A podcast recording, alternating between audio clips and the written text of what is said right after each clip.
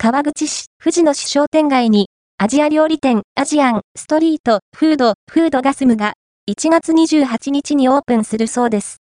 先日、富士野市商店街に新しくアジアンストリートフードフードガスムというお店が2024年1月にオープンするという情報をお伝えしましたが、さらにオープン日の情報をいただいたので紹介したいと思います。